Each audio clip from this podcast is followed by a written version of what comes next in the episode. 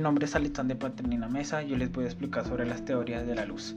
La primera teoría es la teoría corpuscular de Newton.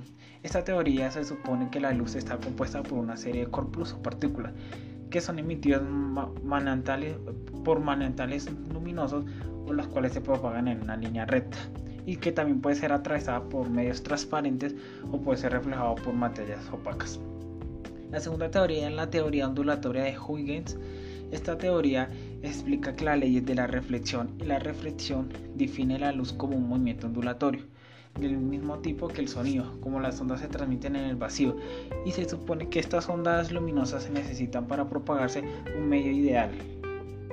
La tercera teoría es la teoría electromagnética de Maxwell. Este descubre una perturbación en el campo electromagnético que puede propagarse en un espacio a una velocidad que coincide con la luz en el vacío equiparando por tanto las ondas electromagnéticas con las ondas luminosas.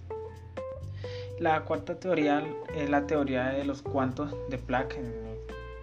Esta teoría establece que los intercambios de energía entre la materia y la luz son, posibles cantidades finitas, los átomos de luz, que posteriormente se denominan en fotones. Esta teoría tropieza con la inconveniente que no puede explicar los fenómenos de tipo ondulatorio, interferencia o difracción.